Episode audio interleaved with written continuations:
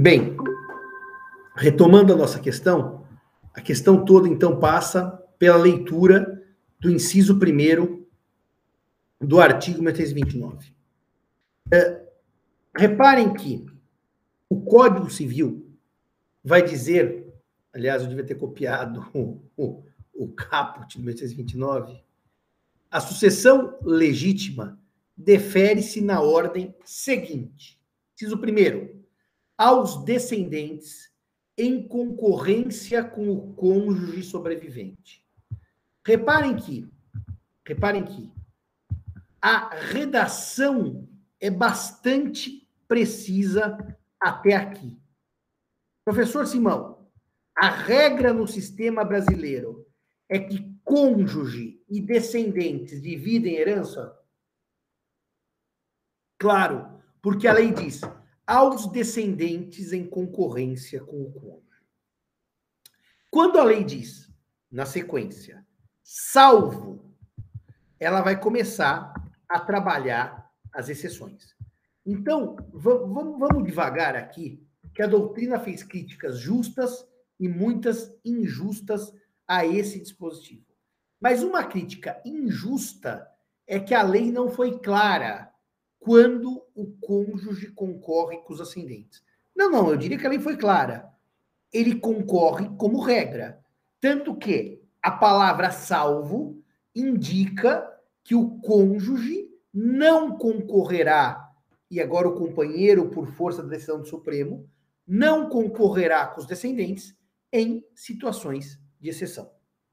Então, a primeira situação em que o cônjuge não concorre, leia-se, vai tudo para os descendentes, leia-se, o cônjuge não concorre e vai toda a herança para os descendentes, é no caso do cônjuge ser casado com o outro pelo regime de comunhão universal de bens. E por que que no regime de comunhão não há concorrência e a herança vai toda para o cônjuge, para os descendentes e não para o cônjuge superstite? Porque nessa hipótese, o viúvo ou viúva, seja companheiro ou companheira, casado ou, ou, ou em união estável, já tem ameação o regime de comunhão universal gera ameação. E se já há ameação, já há ameação, por força do regime, não há concorrência com descendentes. Não há concorrência com descendentes. É, a ideia aqui é que, como o cônjuge já é meiro, na morte, ele não fica amíngua. Ele não ficará desassistido, desamparado, porque ele já tem ameação. É por isso que, havendo ameação, não há concorrência com os descendentes.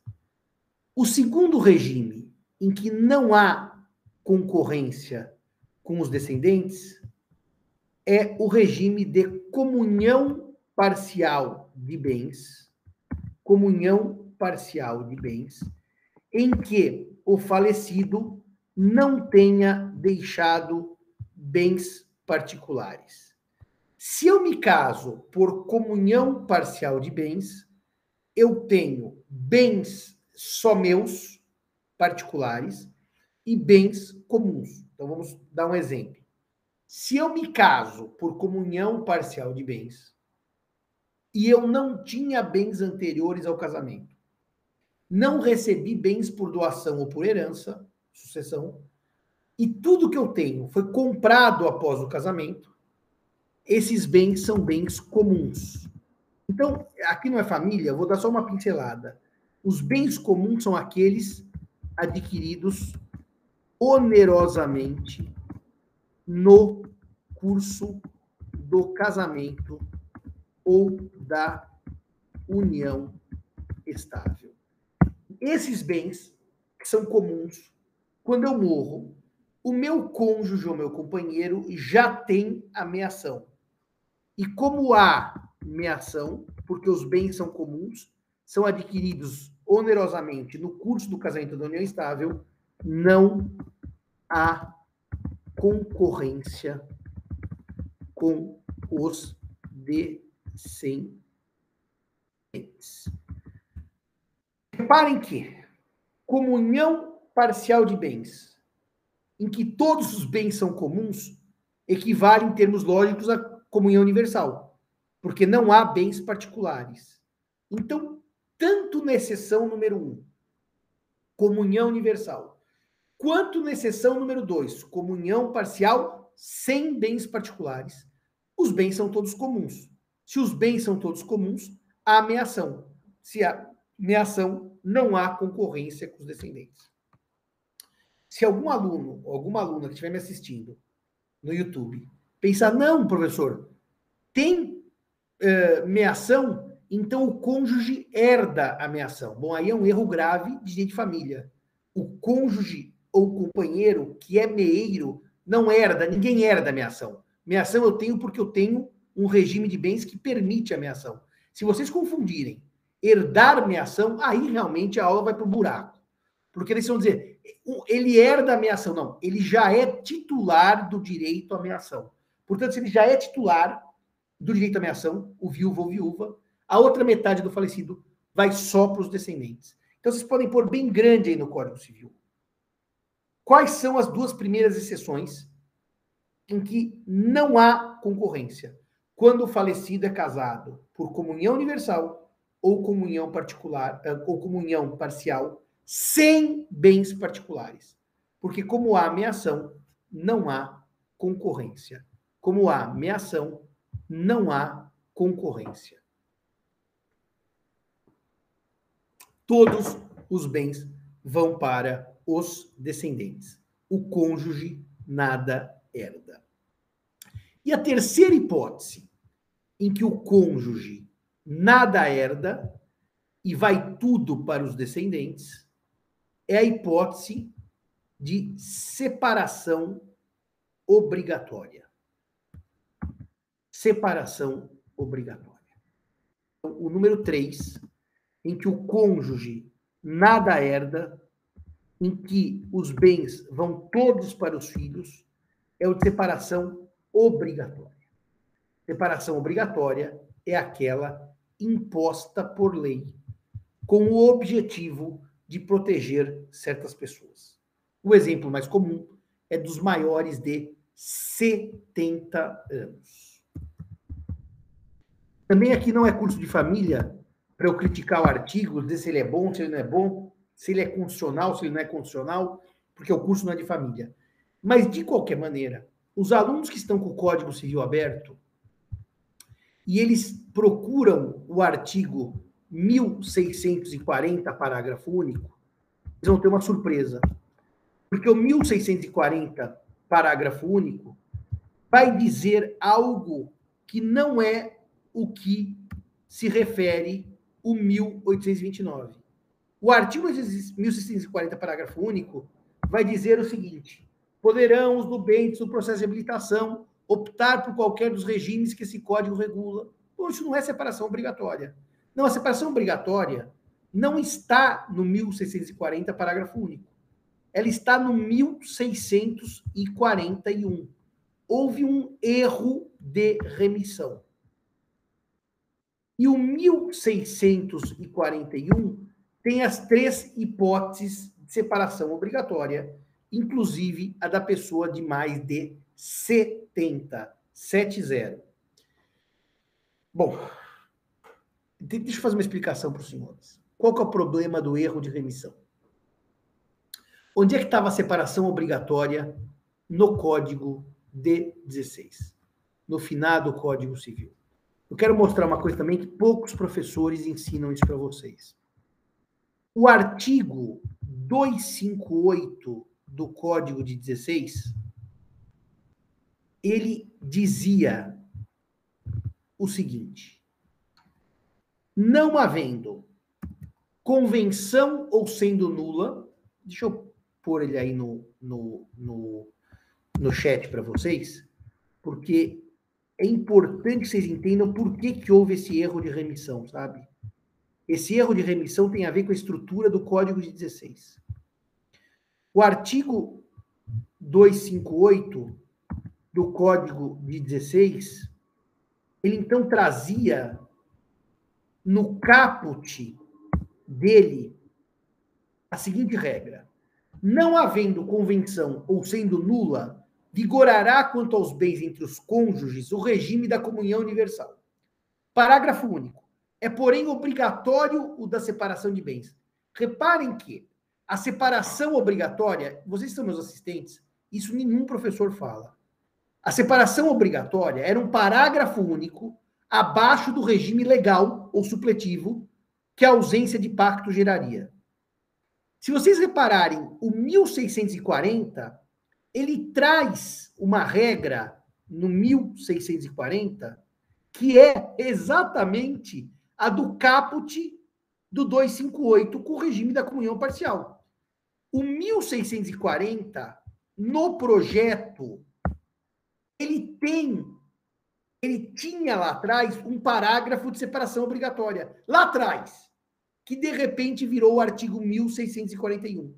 Tiraram a separação obrigatória do parágrafo único que vinha embaixo do 1640. Por quê? Porque se entendeu que, por técnica legislativa, era melhor deixar um artigo próprio para separação obrigatória. E o resultado disso é que Torquato Castro, que fez o livro das sucessões, mencionava a separação obrigatória como parágrafo único do artigo da regra geral do regime supletório supletivo. E não conversou com o livro de família, que tirou o parágrafo único e criou uma norma própria para a separação obrigatória. Então, no fundo, esse artigo 1829 tem um erro de remissão. Porque a separação obrigatória, vírgula, que não gera concorrência, vírgula, que afasta a concorrência, a separação obrigatória, que deixa tudo para os descendentes e nada para o cônjuge, historicamente era um parágrafo único abaixo do regime supletivo, como era no Código de 16.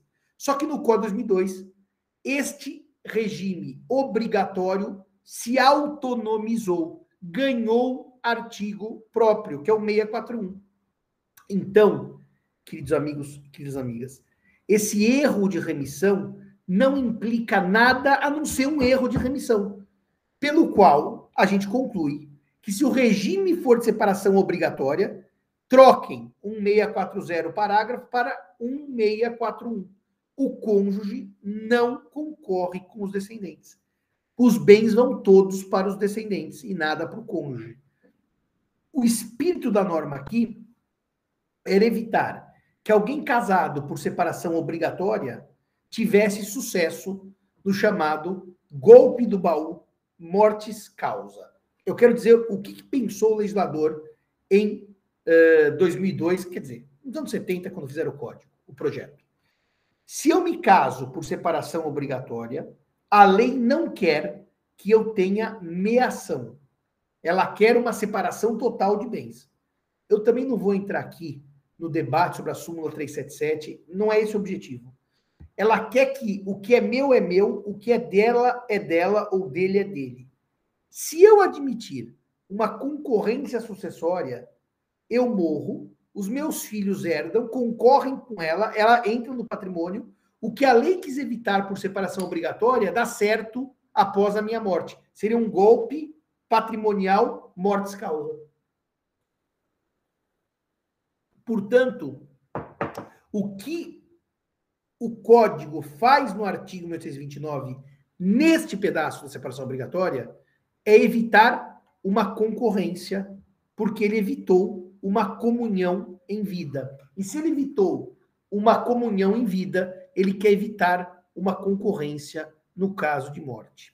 Então, agora eu vou fazer um resumo do inciso 1 do 1629. Vamos começar com a regra. A regra é que cônjuge, e eu já vou por companheiro por força do Supremo, cônjuge e companheiro concorrem com descendentes. Concorrem com descendentes. Vamos lá para a exceção. Quais são as três exceções que cônjuge e companheiro não concorrem com os descendentes? Três exceções. Não concorrem. Vamos por assim. Tudo para os descendentes. Por favor, não me coloquem meação como herança, que isso é um erro grave. Tudo para os descendentes. Então vamos lá. 3.1. Se o regime é de comunhão universal. 3.2. Se o regime é de comunhão parcial, sem bens particulares. E 3.3. Se o regime é de separação obrigatória, artigo 1641 do Código Civil. 1641 do Código Civil. Qual é a razão de ser da regra? Razão de ser. Nos casos que eu chamei de 3.1 e 3.2, leia-se comunhão universal ou comunhão parcial sem bens particulares, a razão de ser da regra é assistencial. Como o cônjuge já é meiro, já é meiro, não concorre. Essa é a razão de ser da não concorrência nos casos 1, 3.1 e 3.2. E a razão de ser do 3.3 é evitar condomínio, condomínio após a morte, já que a separação é obrigatória. Muito bem, estas são as causas que impedem a concorrência, sendo que, se eu tenho três exceções, uma questão básica de hermenêutica é que o que não está na exceção está na regra. Então, em todos os demais casos, a exceção desses três que eu indico, há concorrência. Há concorrência e o código não precisava é, explicar os demais casos, porque a lei, trazendo exceções, os demais se enquadram na regra. Agora, por uma questão didática, eu vou mostrar para vocês que os casos não abarcados pela exceção, ou pelas três exceções, são os seguintes. Então, concorrência. 3.1. Eu vou falar também, eu, não, eu vou chamar de 3.1 porque são três casos também de concorrência. Concorrência em três situações. Vamos fazer agora o que não estava nas exceções. Então, aqui o cônjuge concorre com os descendentes, dividem herança. No regime da chamada separação convencional de bens. Separação convencional de bens nasceu, por óbvio, de um pacto antenupcial. 3.2. Concorre, divide herança. Antenu. Depois eu já, eu, já, eu já acabo de digitar e já ponho na tela para vocês copiarem. Nupcial. Depois, 3.2. Participação final nos aquestos. Também nasceu do pacto, por óbvio. E terceira e última, 3.3 comunhão parcial de bens com bens particulares. Com bens particulares. Essas três hipóteses, e eu, eu vou repetir, gente, todas as hipóteses que não estão, não estão na exceção estão na regra. Mas eu só alertei especificamente essas três, porque são os regimes que são aqueles que não estão na exceção. Separação convencional, participação final nos aquestos e comunhão parcial de bens com bens particulares. Reparem que, nestas situações, vamos começar pela separação convencional. Eu me caso e escolho um regime de separação convencional. O que é meu é meu, o que é dela ou dele é dela ou dele. Nesta hipótese, lembrem-se que a regra assistencial do passado era do usufruto. Usufruto vidual da quarta parte. Artigo 1611 do Código Civil de 16 e parágrafo 1 e artigo 2 da Lei 8971/94 com relação aos companheiros. O que a lei fez? Na separação eh, eh, convencional, há um risco de, na minha morte, o meu cônjuge ficar à míngua. Então, como ele não é meeiro, ele concorre com os descendentes. Então, aqui, ó, não há meação. Vou falar do 3.1, porque nós escolhemos a separação obrigatória, a separação convencional, não há meação, logo há concorrência com descendentes. Não Professor. há meação, logo há concorrência com os descendentes. Sim. É, posso fazer uma pergunta? Claro. É porque o número de, de regime de bens seria entre, em tese, infinito, né? As partes podem escolher os regime, o regime Sim. de bens. E se para alguns bens elas ela, as partes escolhem que vai ser separação total, em outros vai ser outro é, comunhão parcial, por exemplo, então vai comunicar. É, nesse caso, a gente parte para a regra é, da, da, por exemplo, com relação aos bens que são particulares, vai ter concorrência, e com os, os que são comuns não vai ter, porque não vai eu dar, só, vai ser assim? Eu só vou acabar de um minutinho responder exatamente, acabar essa lógica aqui, você vai ver que vai fechar com a sua pergunta.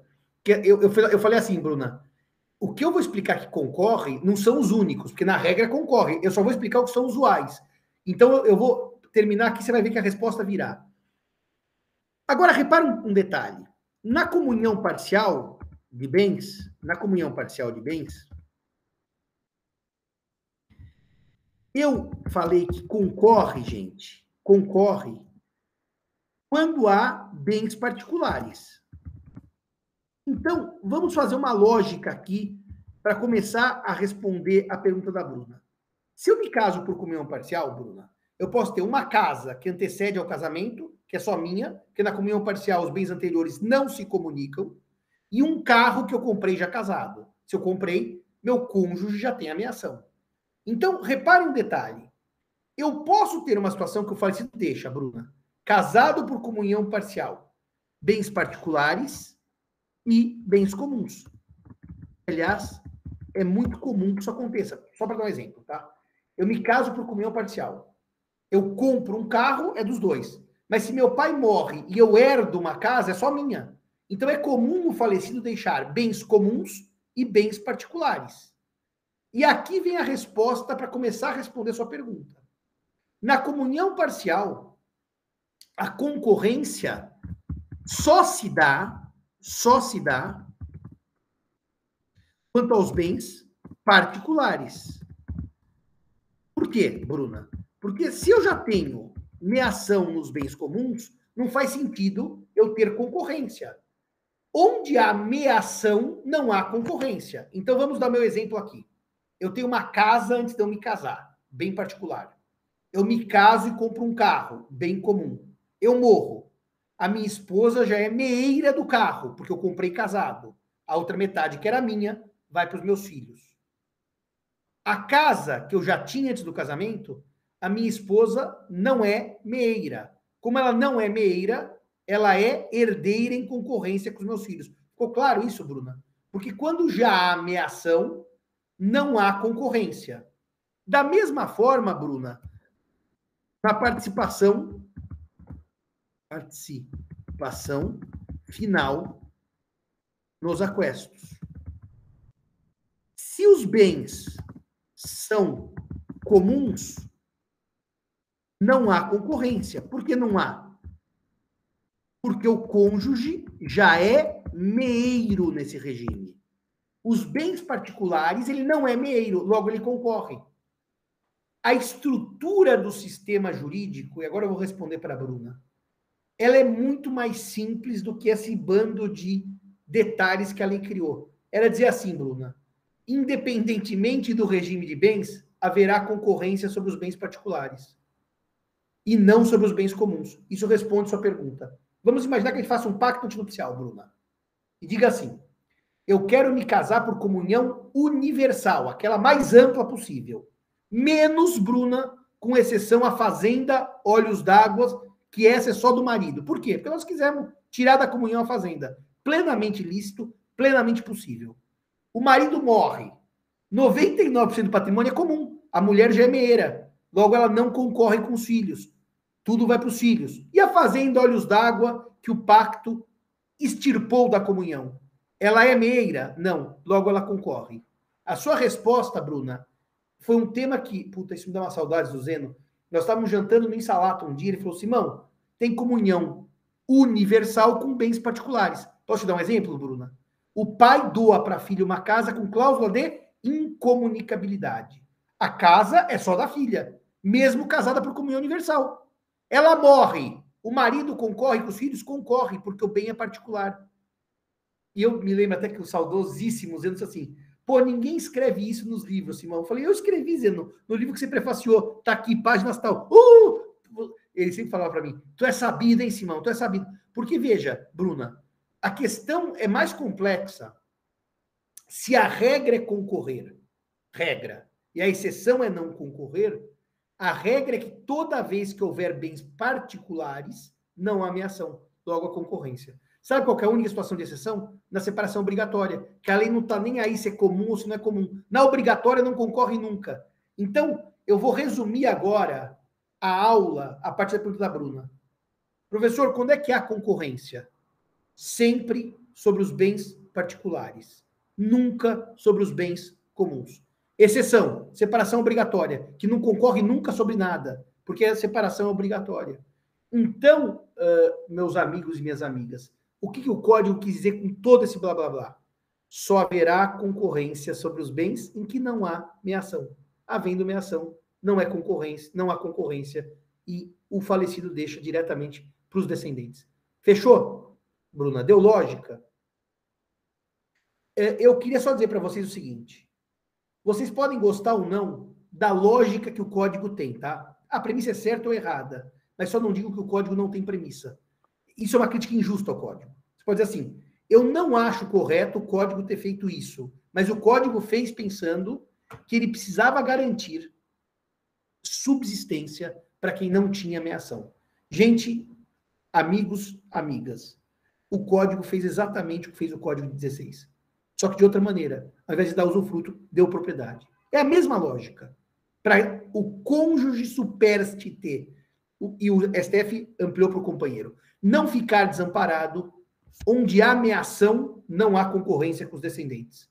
Onde há, não há ameação, há concorrência com os descendentes. O Zeno também gostava de fazer aquela piadinha quem meia não herda, quem herda não meia, ele dizia não pode trocar as letras, que não vai dar problema. Mas essa piadinha eu não gosto muito por uma razão muito simples. Não é quem meia não herda, é quem meia não concorre com os descendentes, porque já é meiro. Porque não herda dá um problema com o inciso terceiro do código. Em suma, meus amigos e minhas amigas, quando o cônjuge é meiro por força do regime de bens, Seja o regime da comunhão universal, Bruna, seja os bens comuns da comunhão parcial, ou seja, bens comuns do regime híbrido, ou seja, qualquer tipo de bem comum, por, eu sou meeiro, eu não concorro com os descendentes. Eu não sou meeiro, eu concorro com os descendentes. Salvo na separação obrigatória, que eu não concorro nunca, é tudo dos descendentes. E aí fechamos o assunto. Uma nota precisa ser feita sobre isso uma nota. O STJ não leu assim a lei. O STJ fez uma leitura exatamente antagônica a essa no recurso especial 992 749 barra Mato Grosso do Sul. Mas deixa eu dizer uma coisa para vocês. Essa leitura foi feita em 2007. E ela prevaleceu até 2015. Então, por favor, muito cuidado, porque eu não vou gastar tempo dizendo que achava o STJ, porque ele não acha mais. Então, não vou agora explicar um problema histórico de um erro do STJ, se isso foi superado pela jurisprudência de 2015, que diz exatamente o que eu disse, ou seja, exatamente o que está na lei. Eu só estou tentando vocês. Por quê? Porque se vocês lerem jurisprudência do STJ mais antiga, vão dizer assim: o que o Simão diz, o STJ diz o contrário. Então agora eu vou repetir. Entre 2007 e 2015, o STJ tinha uma opinião contra a legem, contra o texto do Código Civil, que foi aplicada em desgraça de muitos casos concretos.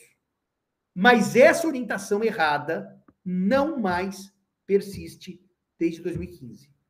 Portanto, eu não vou explicar as decisões erradas, porque elas ficaram na história da leitura do dispositivo. Mas vou avisá-los que os alunos menos atentos, que nas suas pesquisas acadêmicas, na prática da advocacia ou para auxiliar magistrados, começarem a levantar julgados que digam diferentemente do que eu disse, não é que o Simão errou, é que o STJ solapou essas decisões em 2015 e hoje ele diz exatamente o que eu dei em sala de aula para vocês. Isso é tão interessante, é que eu vou fazer uma notinha histórica. Eu e o professor Zeno, quando houve esse erro grosseiro nesse recurso especial 992749, um erro grosseiro do STJ, um erro que não merece grandes ilações, porque é um erro grosseiro do STJ. Eu e o professor Zeno uh, falamos mal dessa decisão pelo Brasil afora, e muitas vezes. E dissemos que havia um erro da STJ. E esse erro foi repetido em outras decisões, até que em 2015, finalmente, o STJ seguiu a lei e seguiu o Código Civil. E foi interessante que o ministro que puxou essa virada do STJ para seguir a lei, para abandonar esse erro 2007-2015, foi o ministro João Otávio Noronha. Em 2015, logo após essa virada, a virada foi acho que em maio de 2015, houve uma jornada de direito civil e eu e o professor Zeno encontramos no restaurante do almoço o ministro Noronha.